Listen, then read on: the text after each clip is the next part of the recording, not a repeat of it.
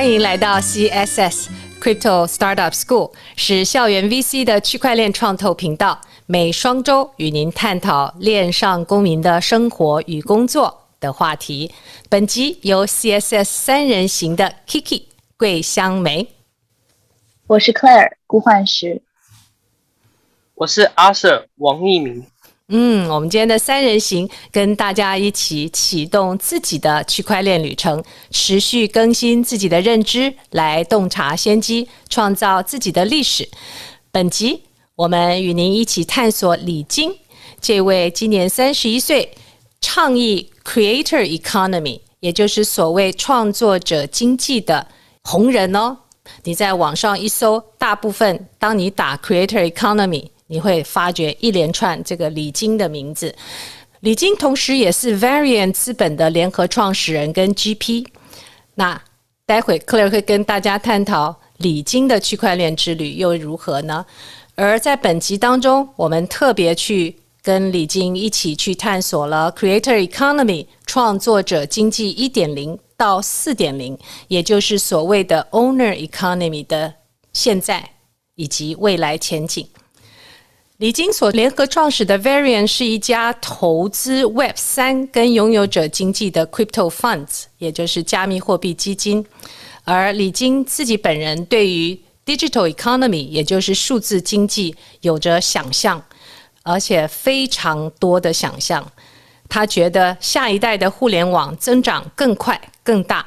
然后当下呢，我们又迎来这一波 Web 三点零跟加密货币的发展，迷人无比。潜在的将掌管权跟拥有权移转到用户跟创作者的手中，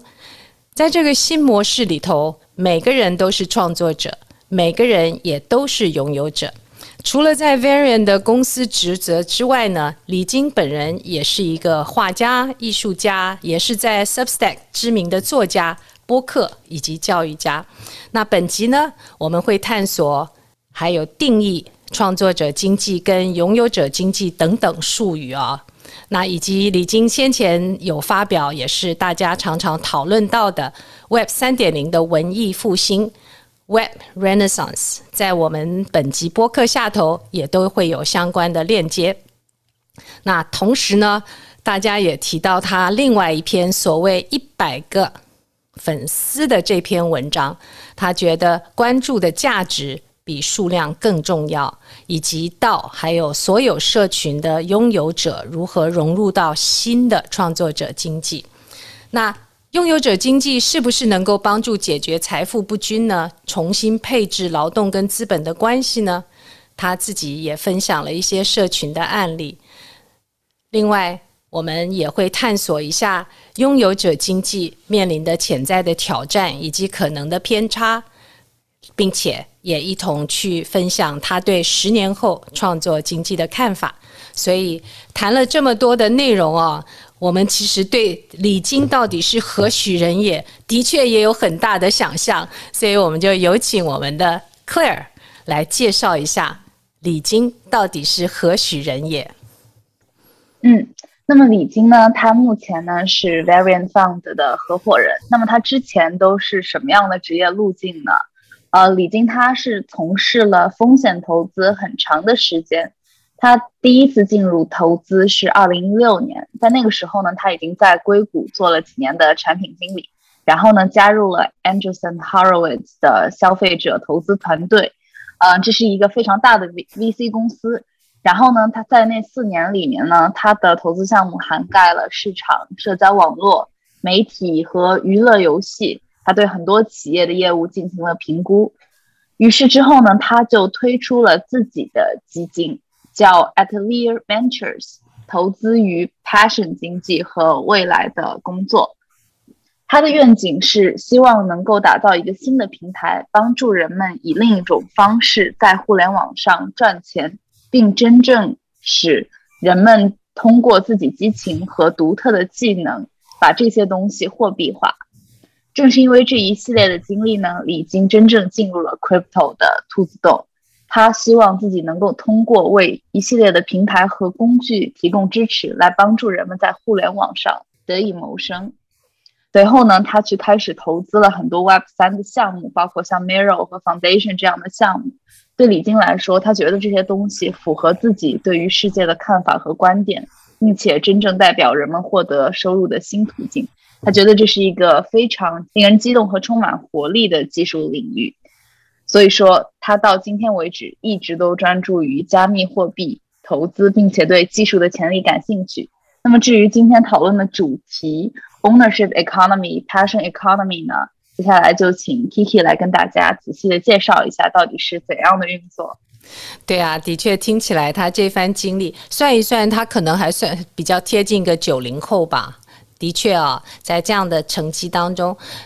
其中其实有四年，他好像是在 A 十六 Z 对吧？也就是大家对他比较大量认识的时候。我大概是在两年前啊，那个 Jason，也就是我们 CSS 的 Jason 啊、创始人，然后第一次嘛，把他的这个创作者经济的这篇报告啊，就发觉他的报告做得非常完整啊，对整个行业有，起码是中国以外的行这个创作者经济的行业有了很全盘的一个归纳，所以。到底他对于创作者经济的定义是什么？而且他也提出来有一个四个阶段的一个呃不同的解释啊。同时，他也提到了一个叫 Patronage Plus 加号赞助者加号的概念。那就听我们来一起 unpack 一下啊。嗯，的确，李菁也认识到，对于创作者可能有很多不同的定义啊。但是从他的角度来看，他基本上应该是数字原住民了，因为九零后啊，基本上是从着在网上长大的。在他来看呢，他说，虽然有一些累积了很多观众跟名气的名人，像很多运动明星啊、体育名人，甚至于到后来他们都可以做代言啊，产发出自己的产品，他们是 influencer。在李菁的眼中呢，他去定义所谓的这个 Internet native 的创作者是这样的。他认为呢，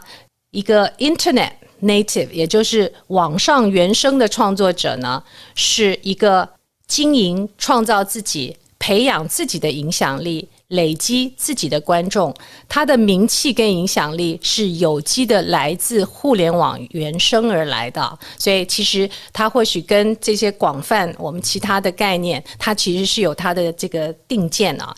也或许是他在这个行业又在硅谷做投资，看到因为互联网还有科技到现在的区块链带来巨大的潜力啊，所以他把创作者简单的定义是一个。真正培养自己的影响力跟累积自己观众的人，也就是这个观点，它也会延伸到将来。其实每个人都有可能成为创作者，所以呢，创作者经济在他看来，实际上是一种网络经济。然后呢，这个特点就是个人内容创作的，不管任何内容啊，大量的涌现，然后他们上传呢。用户生成内容，而且通过不同的方式来实现盈利。而且自从从基本上从有互联网存在，网上就会有创作者。然后这群人能够很好的运用在互联网以及网上的各种工具来制做东西，make things happen。从他的语态来说，然后经营着他们，不管是叫原来是叫粉丝，或者是我们现在是叫 community 社群。来谋生、增加收入所组成的这样的一个经济现象，也就是我们现在热议的 creator economy 创作者经济啊。创作者 creator 其实有的人会翻译创造啊。那如果你从李菁的角度来诠释，我们觉得创作者经济就再贴切不过了。那虽然我们这几年才讨论。创作者经济其实早在一九九六年，比尔盖茨就已经在网上发了一篇关于互联网如何让人们在网上发表文章的一篇文章。所以在那个时候，可能很多人都没有关注，也不知道他在说什么。但是我们事后来看，的确，Bill Gates。就像他原先的愿景，把每个人桌上都放一台电脑的愿景一样，他很早就预示了这个趋势，只是他没有预示到现在逐渐的有 Web 一点零、Web 二点零到 Web 三点零，以至于形成了我们今天所探索的创作者经济一点零到四点零。那各位，我们在后头会更详细的介绍这几个定义，所以不要担心。基本上，大家把一点零啊，会把它定义在。创作者很长的时间做了很多的工作，但一点零的现象啊，比如说像当初我们投稿啊，到电台去领车马费啊，内容单向输出这样的一点零形式呢，创作者本身其实对于他的内容。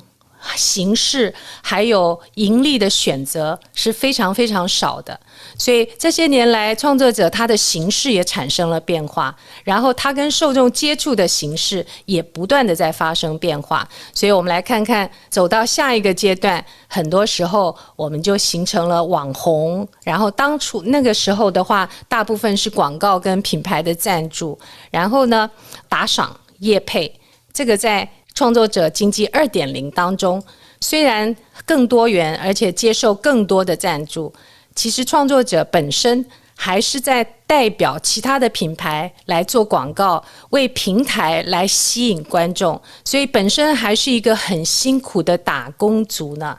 当然，也有很多机会碰到能够创造很多的财富，通常他们会有另外其他的模式来，我们就来看看到了。创作者经济三点零是有什么界分呢？当他们把自己当做了企业跟品牌来经营，开始呢接受所谓的订阅，也就是这种 patron，也就是有好多赞助商啊，他因为欣赏某一位作者的文稿，像我自己就订了好几个啊手边，我觉得那些呃创作者，比如说区块势，比如说其实呃我们待会。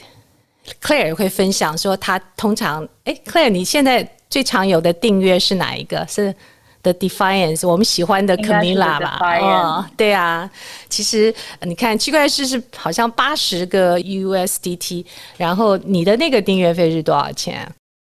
应该是一年大概在一百五，一百五十。对，所以这大概是现在的这种所谓的订阅制的大部分的行情啊。那其实李菁自己本身。他的一篇很红火的文章叫做《呃 Web Three 的 Renaissance》，也就是在 Web 三点零上的文艺复兴。这个在前两年也引起热议啊。然后他这个文章呢，他不仅放在 Mirror 他自己投资的一个企业啊，三点零的企业，他也放在 Substack，也就是一般人可以订阅。所以这个整个。已经就俨然形成创作者经济，创作者把自己作为品牌，把自己的才能啊来换取报酬。那这样的话，创作者跟他的消费者当中，其实还是一个提供者跟消费者的概念。所以今天我们特别会琢磨的是创作者经济的四点零的到来。那现在我们逐渐的看到的是。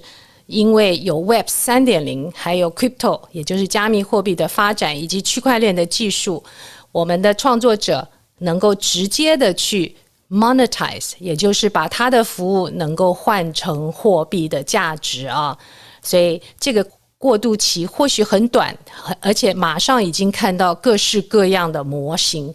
啊在李菁他特别澄清了，在在我目前很多的社群在销售很多的所谓的头像啊 NFT，他觉得那个还是在三点零的经济，为什么？因为他的社群没有在当中拥有这块经济，他们呢？为他的粉丝等等啊，他们成为粉丝，成为他们创作者的新平台，取代原来的那个大平台。可是这些平台如果没有一个好的机制，把大家组合起来，然后各自分工，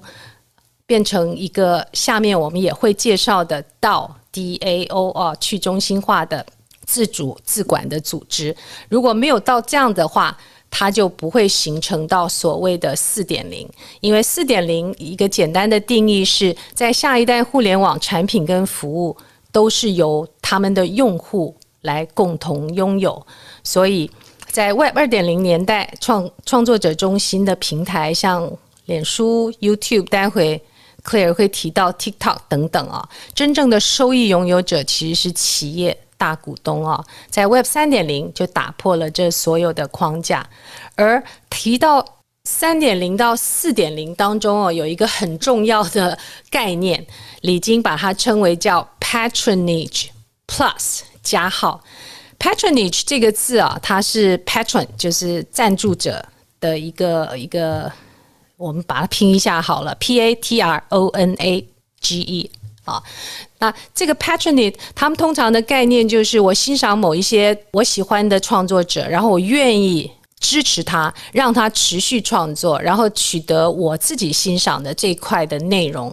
网上其实好多导游，比如说他带人地方到哪里去导游啊，在台湾有一个叫做一零四高年级平台，他收集了好多所谓高年级的公民，也就是在他的职业在转变到后段，他觉得啊，他们带着人导游。我上次还订了一个导演，说一天过一天不不一样的生活，然后你因为欣赏这样的作者，你就希望他们持续创造出新的产品，然后你也愿意。去支付相应的那个报偿，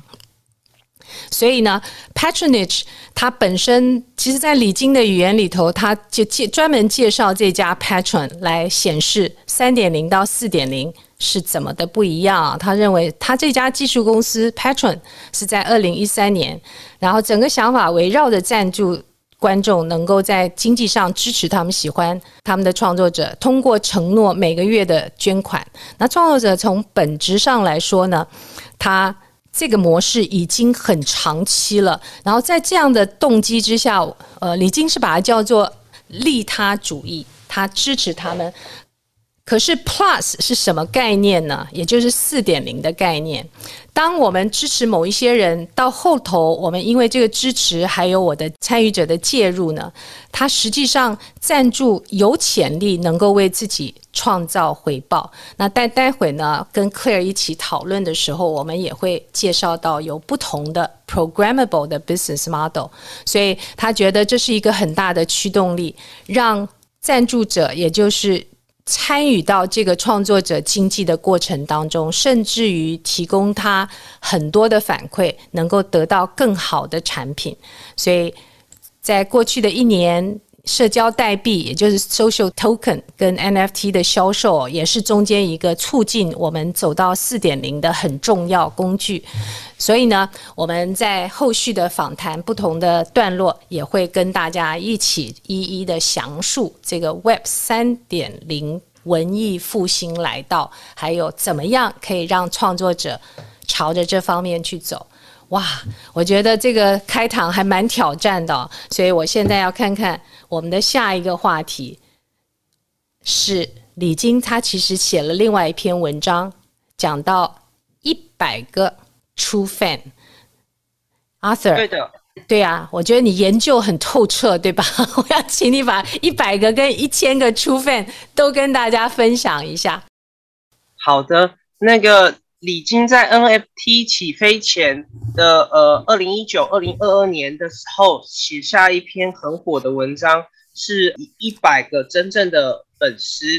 那这个是什么呢？我们先定义一下什么是真正的粉丝。那他会购买你生产的任何东西。如果是你真正的粉丝，他会愿意开车两百公里来看你唱歌，或是买你的精装书、瓶装书，或是有声版本。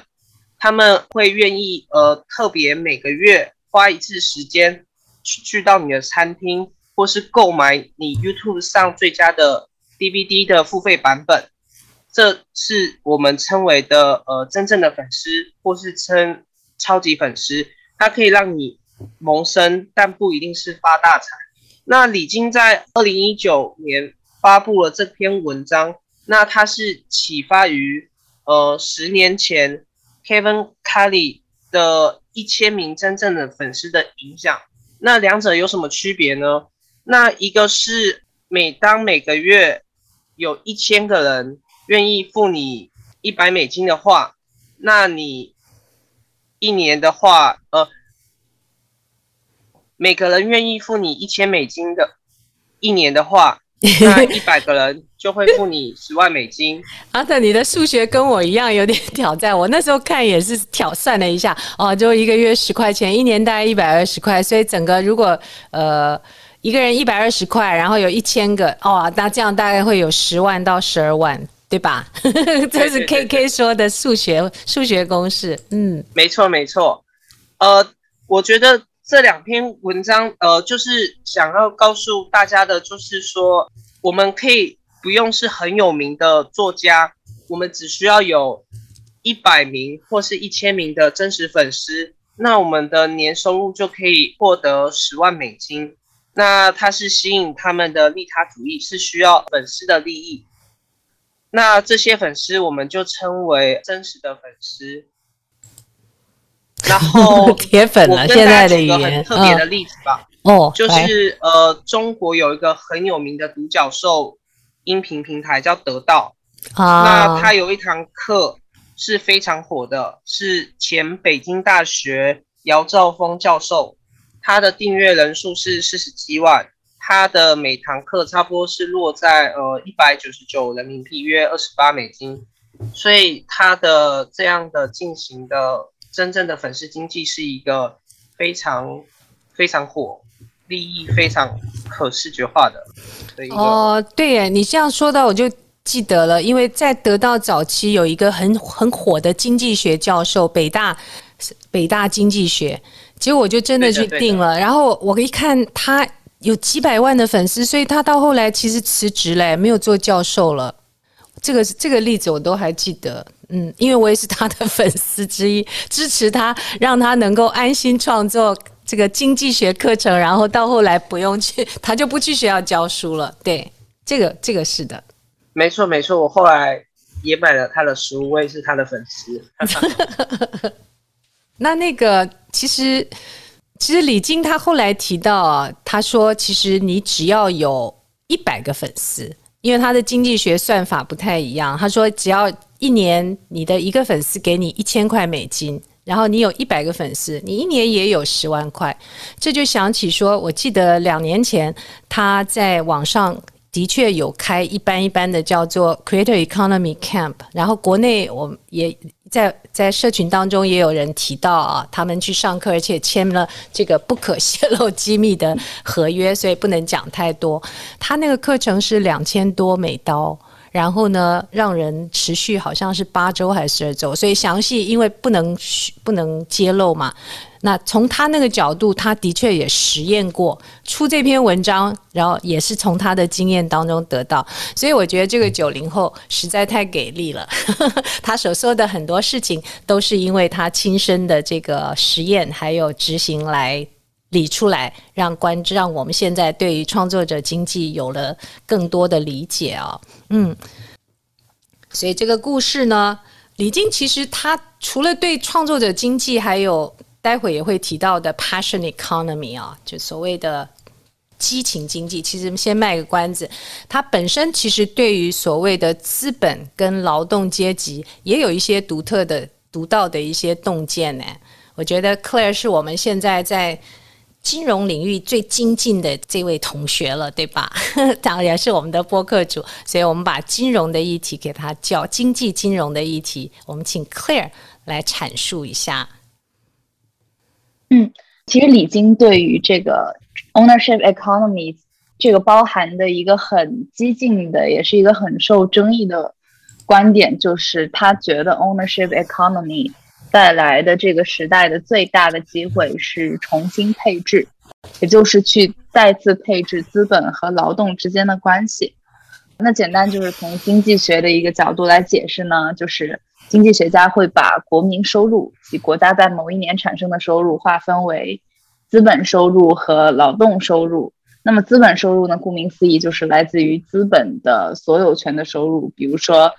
房地产收取租金，然后机器工厂，然后呢，呃，这些东西随着时间的推移会积累价值，都叫做资本收入。而劳动收入呢，则是人们通过劳动，比如说小时的工资等等获取的报酬，他们是通过实际工作获得的。呃，这是一个大概的划分方法。呃，那么经济学家呢，会追踪这两种资本和劳动收入的比例。那么实际上，在发达经济体中，资本收入和劳动收入的比例是一直在增长的。也就是说，越来越多的收入都流向了资本，而不是劳动所得。这意味着呢，在所有的收入中，你作为劳动者会赚取不成比例的一个小的份额。李菁觉得这是一个非常呃让人觉得不安的一种影响，并且和呃一个国家的财富不平等有很大的关系，因为他觉得在本质上。这意味着你有资，只要有资本，就可以赚得更多。如果你只是通过工作时间来赚钱的话，你是很难跟上资本的收入的。所以他觉得这个世界的趋势就是财，你的人们的财务状况比以前更加不受他们的控制。所以说呢，就是又回到了李晶的观点啊，他觉得在 ownership economy，在这个创造者经济中。这是有会有一个非常强大的机制，让人们通过自己的项目和技能来获得所有权，使世界更加公平。因为人们能成成为资本的所有者，并拥有通过实际参与而增值的资产。的确，这个理想其实还从背景上来看。李晶本身其实也算是个小 这个我们叫资本家，对吧？因为他的第一个基金到现在也都是在资助，同时他也提到说，在他的这个创作者经济的调研当中啊，大量的接触很多创作者，也对他们产生了很多共感，也产出了他对这个新的经济形式的重置有一些想象跟看法，也难怪他这么热衷的在推广啊。然后希望更多的人会加入到去支持他们在 Web 三还有创作者经济跟拥有者经济，也就是四点零的这样的一个模型的投资。这样的话，其实我们就试着回去说，看看到底互联网早期啊，有带原先有哪一些一些议题，同时它对我们今天的发展有哪一些这个原先所带来的议题啊？那。Arthur，好的，那就由我来分享一下，呃，早期互联网有什么呃事情吧。那在一九九六年，比尔盖茨他发行了《翻译不同，有不同的》，就像是呃未来之路或是拥抱未来这一本书，他其实有提到呃一个愿景，就是互联网促进这种蓬勃的内容创作，可以让人们接触到他们原本接触不到的人。但是早期的互联网其实还是有一些问题的，像是互联网早期没办法呃镶嵌支付系统，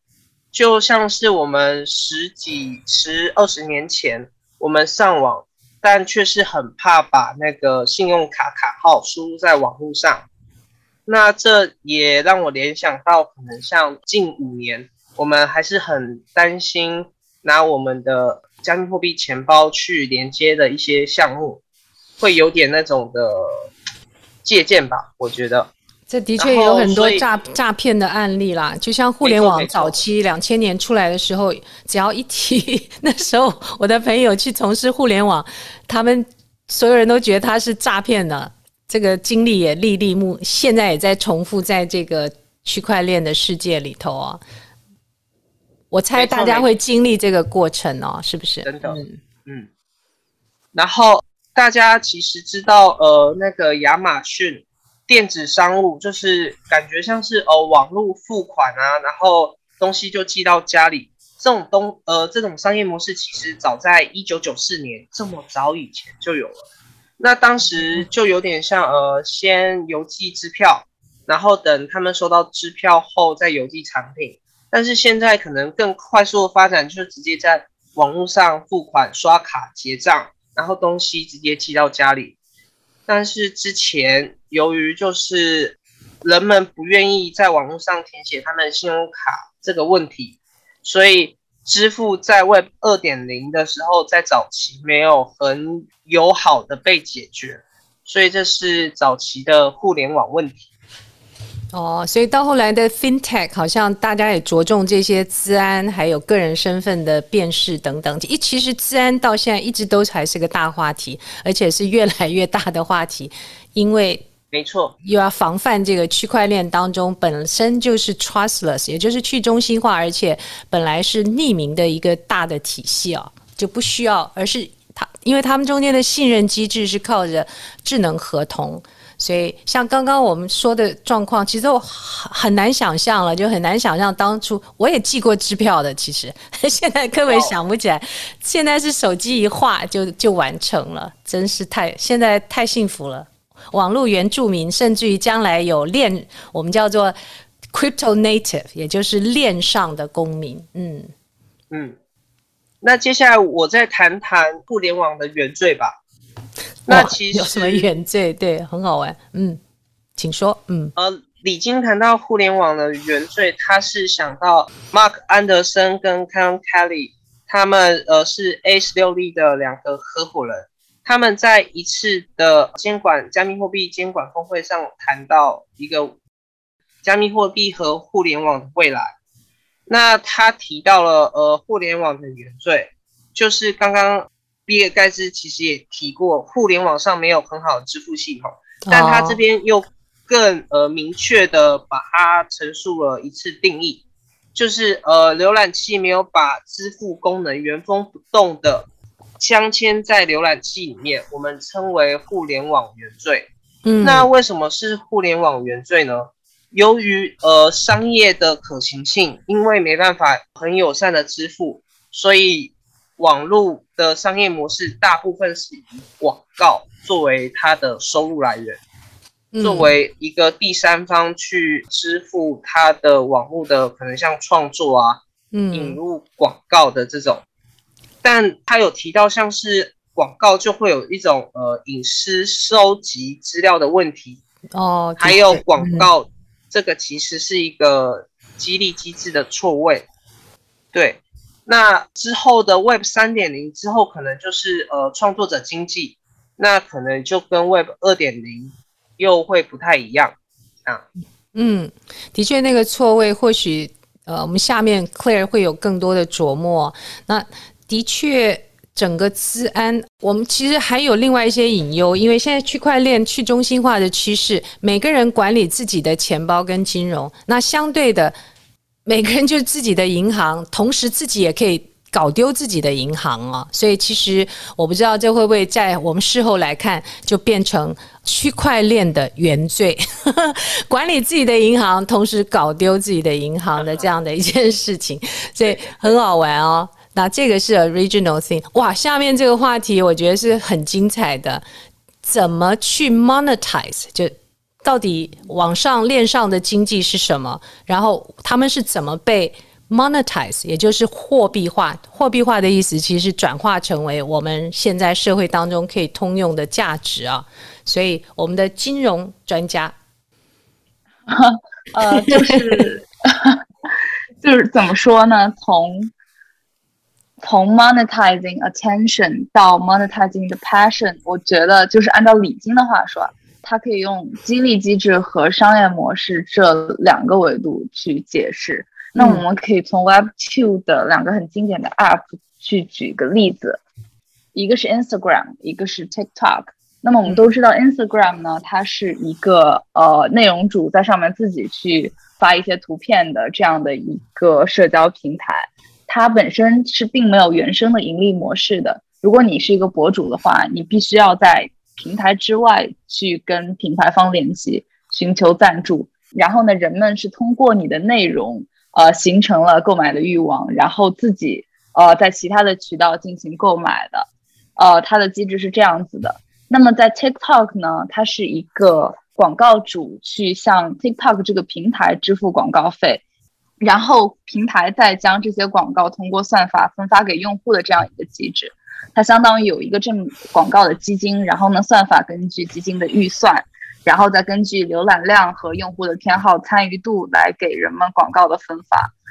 那么这这是 Web 2的内容创作的经济模式。那么在 Web 3中呢，李菁认为最大的转变是它真正的把兴趣。细分化，然后货币化，不同于像在 Instagram 上，你只是简单的呃通过你看到的内容呢进行一个购买的行为，在 Web 三的商业模式中，你可以真正就这个内容、这个物品本身的价值，对他们进行极细的区分和定价。呃，你可以对你的粉丝群体进行细分，并且充分捕获各种不同的技能。然后呢，因为有着这个数字稀缺性这个概念，待会儿会说到这样的加入呢，这种货币化能够真正的得到实现，激励创作者能够创造出更多表达自己喜欢的内容。的确，我哦，倒是 Web 二点零，即使广告投放，我都觉得还。是第一次听到，蛮有意思。所以油管是工人智慧，然后 TikTok 是人工智慧，是吧？所以也这也解释了 TikTok 能够一下子啊，因为它是用算法来做广告投放，很有意思，也是广告业的一个新的趋势，更更多的这种算法的投放方法。诶，那如果是这样的话，在二点零，我们说的是注意力经济，对不对？那另外一个名词，特别尤其是拥有者经济，李经常把这个 passion economy，也就是他其实你在网搜的话，他一个是 creator economy，另外他也常常提到 creator economy 下头是 passion economy，他是怎么去注解这个 passion economy？嗯，呃，其实就是我觉得可能要补充一下，就是为什么我们这个传统的注意力经济叫做注意力经济呢？是因为它正是像 Kiki 刚刚说的，呃，今天的创作者他是由算法去大规模的生产和操作的，呃，所以说某种程度上，我们在互联网上看到的这些各种爆点生发出来的内容，这些算法安排的内容，是一些比较浅薄的一些竞争，它并没有呃真正的择优而去奖励，只是为了去激发人们的注意力而已。那么从注意力到做到这个所有权创作者的。真正的转化呢，李静认为有四点啊。第一点呢是引入数字稀缺性，其实这个有个很好的例子就是 NFT 啊、呃，他把所有权注入到了数字资产，让他们不仅仅是互联网上能够随意复制的赝品一样。嗯，那么第二条是赞助，也就是支持创作者。其实这个本质上就是一种投资，而不仅仅是利他主义的行为。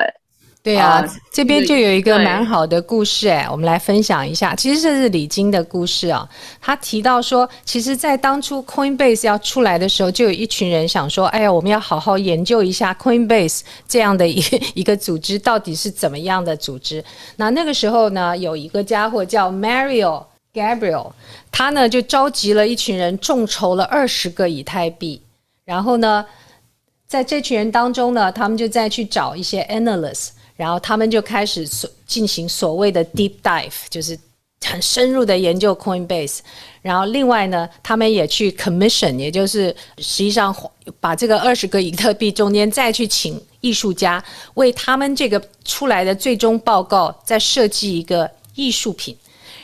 然后在几周之内呢，这个成品一展示出来，而且连同艺术品，他们的报告，也就是对于 Coinbase 的这个发现跟分析，然后连同这个艺术品，马上就卖出了二十八点六个以太币。所以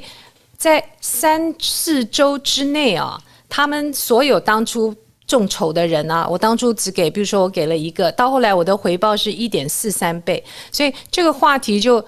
特别的能够彰显说，我不但是投资，就是成就变成消费者，我同时也变成投资人，也就是最大这个 patronage plus 的含义。我从一个纯消费的赞助人，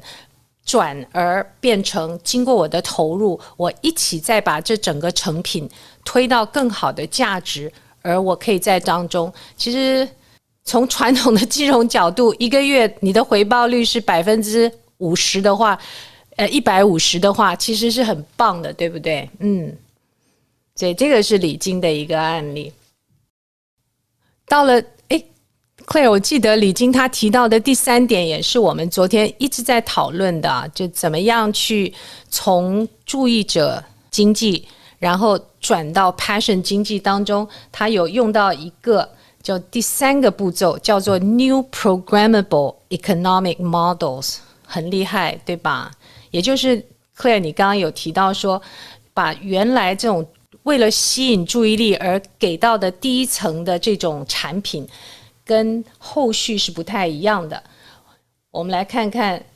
在李菁的这个投资项目里头，它中间一个是 Mirror，也就是呃我们现在这种 Matters 啊，或者是 Medium 的。三点零的版本，因为创作者可以直接收收到这个 crypto 的支付哦。那他另外一个投资是 foundation，foundation 是跟我们前期提到的这个 super rare 很类同，是一个在呃 NFT 艺术领域当中还蛮 unique 啊，因为 foundation 早期我知道，当初你要在上头投放作品的话，你必须要接受另外一个他原 foundation 原先认可的艺术家给到你的引荐才可以进去，所以有别于其他的艺术平台是这个创作者可以自荐，所以本身他在创造一个比较独特的艺术者社群，所以这两个案例里头呢，他们觉得。参与 Foundation 的这些艺术家呢，共同啊，他们的支持者也会去看到他所支持的作家的价值的这个提升，然后从中获益。那另外一个很重要的概念提到的是所谓的民营经济啊。Mean economy，Mean economy 呢是作者是 Nir Kabessa，我们也会放在下头链接。N I R K A B E S S A，在他的面经济当中有提到一个概念，就当我们将来任何放在网上的东西，即使是一个 GIF 一个小的图案，加上我们的文章，我们都可以把这整一个图文的作品把它。用智能合同，也就是所谓的去把它 mint 成一个 NFT，而这个智能合同呢，会跟着我这个图文的作品，在各个平台去流转，不同的每一个平台都可以很清楚的看到，呃，在我的智能合约里头，如果他要引用的话，他必须要呃 attribute，就是再贡献回去给到这个 NFT 的原创者某一个比率。所以，当这些作品在链上都形成的时候，将来会形成有一个概念叫做 Universal Media Library。当所有的这些能够辨识的 NFT 的制裁进到这个 Media Library 的时候，它们的属性就不会是像我们现在所谓的右键下载。因为他的确每一个都能够很清楚的看到，所以当他的作品在不同的平台流转的时候，中间赞助者或者是购买者所赞助的这些金额中间一部分的 crypto 呢，都会进到各自的钱包。这个案例其实在李菁自己身上就很能体现。我在看到他 Web 三点零文艺复兴的文章，我在 Mirror 上可以看到，我可以在这个时候就直接用我的 Crypto 去买。只是我也可以在 Substack 上看到，也可以在另外像 Every 这样等等这种小众、非常小众的平台上找到我喜欢的作者。而这三个平台其实他们的受众基础是不太一样的。那这表示什么？表示赞助者、创作者，对不起，创作者。他可以因为有真心能够找到他们的观众，那 programmable 又是怎么去看呢？programmable 的概念，李菁自己也有有其中一个案例，就是一群音乐家，大概有，然后音乐家加游戏设计者、开发者，他们就组成了一个叫 Electrical，我我们会把名称还有链接放在我们的下方。然后他们呢是针对用他的 spa Patron 呢，可以在他的平台上找到自己喜欢、定制自己喜欢的游戏，然后要这个创作者为他配他自己喜欢的音乐，然后赞助者呢，他能够因为这样子而付出他想要的东西，所以这整个就变成很 programmable 的 economic model。换句话说，当某一套游戏跟音乐出来之后，当初喜欢他的人可以去订阅付费，同时其他人也喜欢的话，他就可以也一个是续订嘛，订别人也喜欢产品；另外一个是你可以直接跟这个平台下单。听起来是不是非常的有未来的想象啊，Claire？我在想，这我们的脑洞的确要大开一下。我们会把呃李菁提到的这些几个案例。同时，他也看到，除了过去的图像 NFT 之外啊，音乐是下一个风呃那个风口。另外呢，也就是摄影师，就摄 photographers，现在也有新的形成。待会我们在道组织当中，或许可以更多的阐述。嗯，所以这是我们的第三个步骤，走向拥有者以及激情经济的 Step Three。嗯，Clear，它的 Step Four 是什么？嗯，第四个其实就很好理解，就是道和社区所有权的概念。我们都知道，呃，道可能是一个比较新型的东西，呃有加入了道和社区治理相关的东西，呃，它的社群才能够可持续的运营下去。哦，那的确，的确就到了好像我们下面一个话题。DAOs and community，然后怎么样去 co-create with your community？那在这里呢，我们就来看看李菁他的具体的这个观点是什么。他说啊，这个话题是很吸引人的，因为在创作者的历史上呢，在单人模式下运作，然后为他们的粉丝创造内容、服务，甚至于提供粉丝想要的内容，这种关系是比较单向的，因为他们就直接从粉丝身上去赚钱。然后他认为呢，李菁认为创作者经济未来呢，会朝着一个创作者跟他的粉丝之间的界限会变得越来越模糊，不那么明显，而是更像发散式的社群，它叫做 diffused。啊，叫做分开分出来的，因为他认为将来越来越多的人会以自己的方式来创造东西，而这所有的东西都能够有价值，也赚取报酬，然后为这样的工作形式得到奖赏。所以呢，李金是把它称为创作者经济朝社群的经济度过。那我们现在就是在这个过渡的边缘地带。那的确。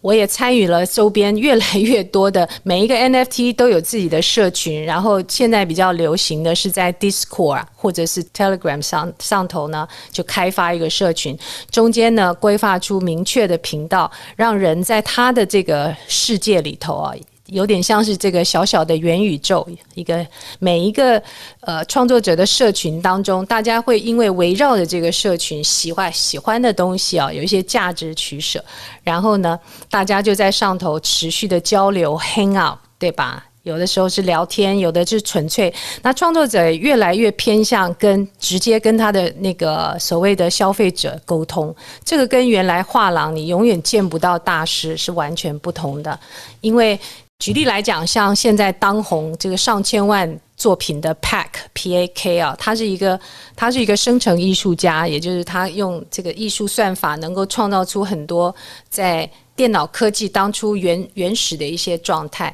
那在 Pack 的社群里头，他就很多人都提到，哇，我可以跟大师当面，而且他也真正很通常是在 Twitter 啦，就在一开始，如果呃比较简单的方式，就 Twitter 上他们会直接跟他们的粉丝互动，听到他们想希望他们呃有有什么样，同时也是他创作的灵感啊，所以这个其实是在有点打破在过去。很有资本的人买了很贵的画，然后他们或许永远见不到这个作者，或者是请这个作者来，可能要花很高的。所以我们现在是更平等化了，把艺术也平等化。所以在李菁的描述当中，他认为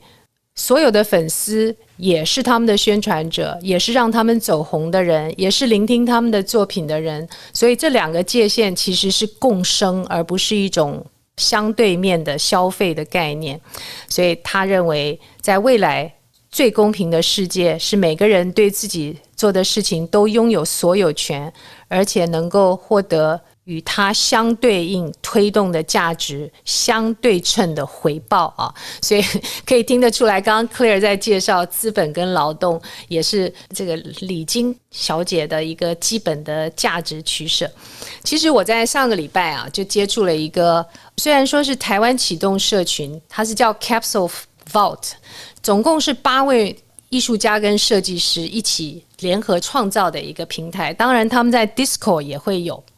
那他们的诉求呢，是产出很多生成的艺术品啊，甚至于请这个台湾现在比较当红的是这个阿乱老师啊。阿乱啊，他的艺名是这样的。然后呢，有很多生成艺术，我们把链接放在下头。但是这群人他有一个很有趣的诉求，他每卖出一个 NFT 呢，就是或者每一个交易，他都会去跟 NGO 组织去种一棵树，种一棵树，因为他们是在认为地球应该要更好，所以他们用。这样的一个艺术方式来呈现他们的理念，这个也蛮，其实又就很像李金在逐渐的形成当中，就他们吸引的社群为了愿意出某一个代价去买他们这个在电脑上会跑的这些不同的数的动态，其实买的是他们认同的价值啊，而且还不断的推广，推广当中这些作品可能会增值啊，所以大家在他们的激情当中，也就是 Clear 刚刚说的，我们有一些好的案例，他们可以在 passion 里头，同时也能够有更好的回报，所以这个 Capsule Vault 是一个案例。然后呢，其实，在李菁的这篇文艺复兴文章里头啊，他提到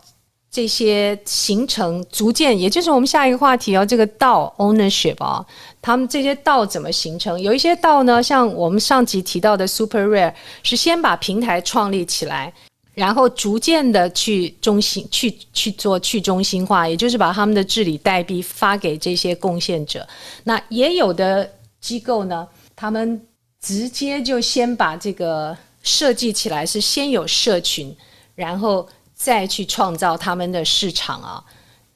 那这个案例，它是说叫 distributed tokens，这个我他们把所有的艺术家跟 collectors 把它。也就是收藏家聚集在这个平台，然后用道来一起管理。道当中呢，会有一个很有趣的名词叫 DAO Treasury，也就是所谓的每个道的金库，也就是他们所有这些资产管理的中心。然后每个社群，就每个道呢，也会决定自己的治理的方式。那在早先我们提到的。有四十二个音乐家、视觉艺术家、游戏开发者等等形成的这个 Electra 道呢，也能够形成了很多 programmable 的商业模式。那另外还有一个已经特别提到的，也就是有很多摄影师集合而成的，叫做 Obscura DAO，很有趣。他们呢其实是先形成了他的道的库房，然后呢去 commission。去给到很多的呃设计师，让他们去发想完成他们将来的创作，然后这个 community 呢就一起去提供这些摄影师很好的环境，然后当他这他们的作品出售之后，又从中间增加这整个道的价值，所以各有各的这个巧妙之处啊。但是的确对于我们来说，道跟 community ownership。还有 co-creating with your community 这件事情，就在我们的眼前逐渐的呈现了。那这个话题到后来，我们也要听听说，的确在当下是有一些潜在的一些小陷阱，或者是有一些误差啊。所以我们请这个 Claire 跟我们分享一下，他在中间提到的有哪些要注意的事情。嗯。关于创造者经济呢，其实李金他也并不是持有一个很盲目乐观的态度，嗯、呃，他觉得这其中，呃，虽然它的发展方向是很令人兴奋，但是包含了很多的隐忧，比如说关于社区所有权这个尚待探索的领域，其实有很多的规则都需要审慎的制定，否则可能会走向它的反面吧。然后呢，同样，呃，关于背后的这个代币经济学和代币。设计也是一个非常新的一个领域，嗯，除此之外呢，还有关于平等的问题，这部分呢，可以 Arthur 来详细的说一下。嗯，平等的问题，嗯，就像是呃最近很火的一个空投代币叫 SOS，它是由一个道组织来发放有关 OpenSea 上。早期用户的交易次数啊，购买产品次数啊，以及一些付的 gas gas fee，这样，就是它是一个很好的给予早期用户的一个反馈，但在它的计算方法之下，会让早期花费更多，有钱人才会花费更多，才可以领到更多代币，这样也会造成另外一个现象，就是富者恒富，贫者恒贫，这样。的一个现象，哇，的确，的确是这样子。还有哪一些 pitfall 呢？偏差可能会发生。哦，刚刚说的那个就是投资回报的错位，对不对？也其实也是横着，也也就是资本集中的人。这个 SOS 的案例，也就是原先有资本在 OpenSea 上很活跃的人，他就得得到更多。所以这怎么设计，其实还挺重要的。嗯，没错，没错。在那个 Web 三的世界，或者是在李晶的这个看法当中，他觉得创作者在把创作品推给全世界的人的时候，他们到底会经历什么样的一个压力啊，或者是过程，或者是他这边用的词叫 vulnerability，很有趣吧？英文的这个用到这样的词来形容，是怎么样的故事呢？嗯，关于 vulnerability 这边的话，李晶其实他有一些自己的个人的故事吧。他在去年的一个基金会上做了一次 NFT 的拍卖，他当时的感受是非常的紧张，因为在这里他是需要把自己的工作、把自己的呃他的技能、他的价值去完全的货币化，他的心情是非常的忐忑的，因为他会觉得啊，在这个市场上。没有人会出价，而我的失败会以一个非常公开的方式在这个平台被看到。呃，所以说由此呢，他就生发出了一些对 Web 三的创作的一些感受吧。你当你把内容放在 Web two 的时候呢，你可以自由的点赞和转发，但是呢，在 Web 三里面呢，人们在这个整个平台在整个机制里的地位是很高的。如果他们不愿意买这个东西，他们就不会出价。那么卖不出去的话，这个东西就会很明显的摆在大家的面前，呃，永远的存在于这个区块链上。你可以非常清晰的看到任何一个人有多少的支持者和粉丝，以及他们的每个作品贴了什么样的价格标签。所以说呢，在 Web 三的体系里面，创作者是摆在一个非常脆弱的位置上的。所以说，某种程度上有一点点小残酷吧。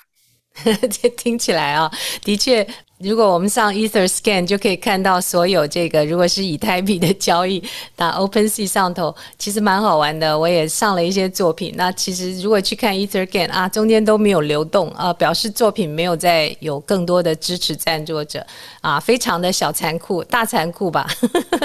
那。我们在这这一集里头啊，其实谈到的大部分是从创作者的角度来看，对吧？看说他们会有什么样的这个过程，一二三四，把自己从创作者经济的二点零啊，接受广告赞助到三点零，能够作为自己是创作者的主人主体来进行跟赞助者之间的这种活动，然后再推进到怎么样，我们的赞助者都成为我们的。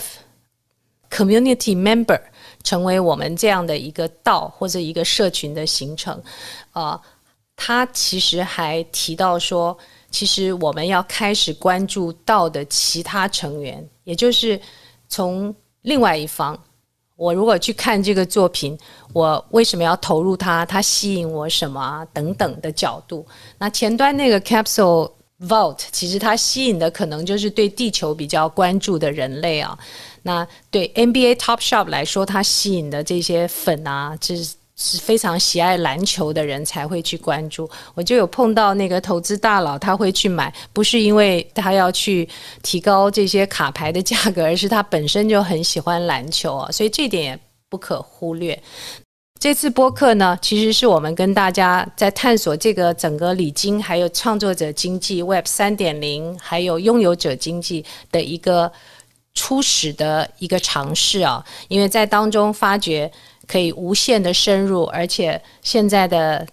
啊市场上有各式各样让你很破这个脑洞的一些经济模型都开始出现啊，所以大家可以跟我们一起期待，我们在后续也会把这个话题再持续进行。那话题的这次的最后一个话题，其实呢是很多人都问到李晶说，那你觉得？